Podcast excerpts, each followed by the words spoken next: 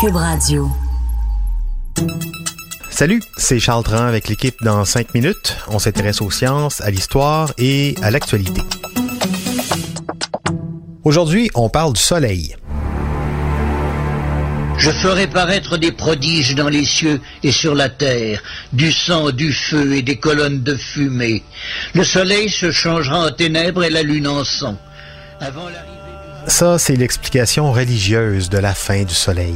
Je vous dirais que l'explication scientifique est sans doute beaucoup plus intéressante et même plus mystique parce que elle nous remet à notre place dans le cosmos, c'est-à-dire pas grand-chose, ce qui est une bonne affaire.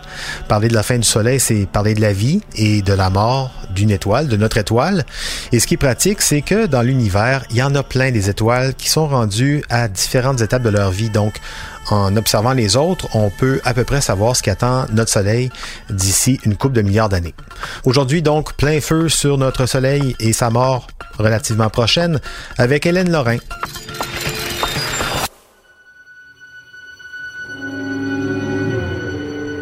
Le Soleil mourra d'une mort très lente, et ce sera aussi long avant qu'il ne s'éteigne.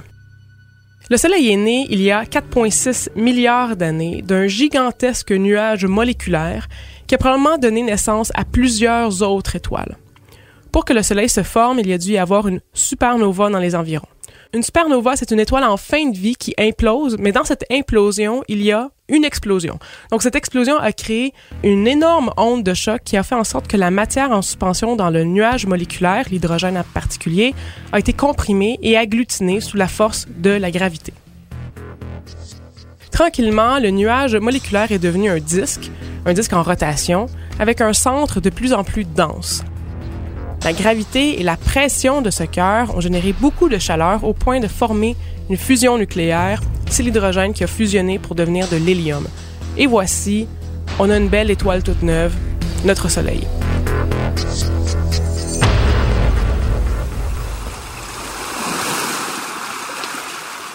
Arrivons à maintenant. Le Soleil est dans ce qu'on appelle sa phase linéaire. Il épuise peu à peu ses réserves d'hydrogène. Parce que pour émettre sa lumière et sa chaleur, le Soleil est en fusion nucléaire constante. À chaque seconde, 627 millions de tonnes d'hydrogène fusionnent pour créer de l'hélium. Cette fusion nucléaire produit une quantité phénoménale d'énergie dont une partie arrive jusqu'à la Terre sous la forme de lumière et de chaleur.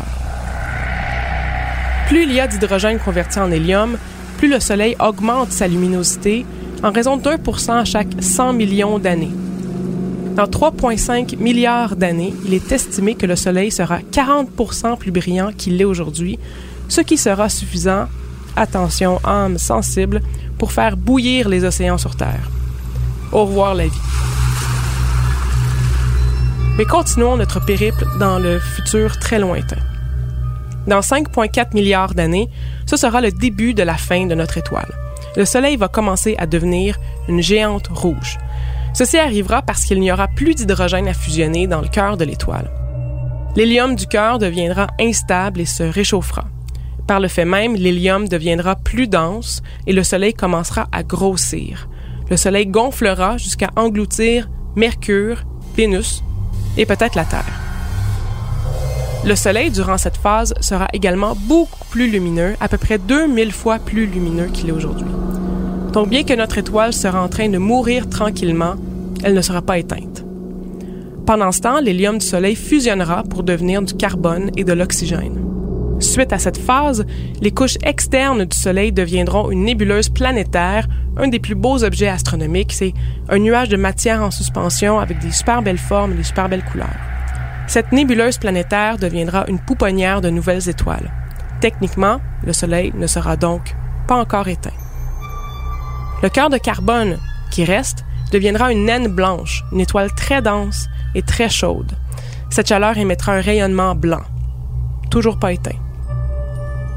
Ce n'est que tranquillement, très tranquillement, que refroidira le Soleil devenu naine blanche. On parle ici de plusieurs milliards d'années. Une fois refroidi, le Soleil sera une naine noire, un cadavre céleste, pour ainsi dire. Comme son nom l'indique, cet objet n'émettra plus aucune lumière. Et là, le Soleil sera vraiment éteint. Ouais, le dernier coucher de soleil. D'ici là, vous avez le temps. En cinq minutes, c'est également plein d'articles, d'infographies et de vidéos sur Internet. Allez voir ça.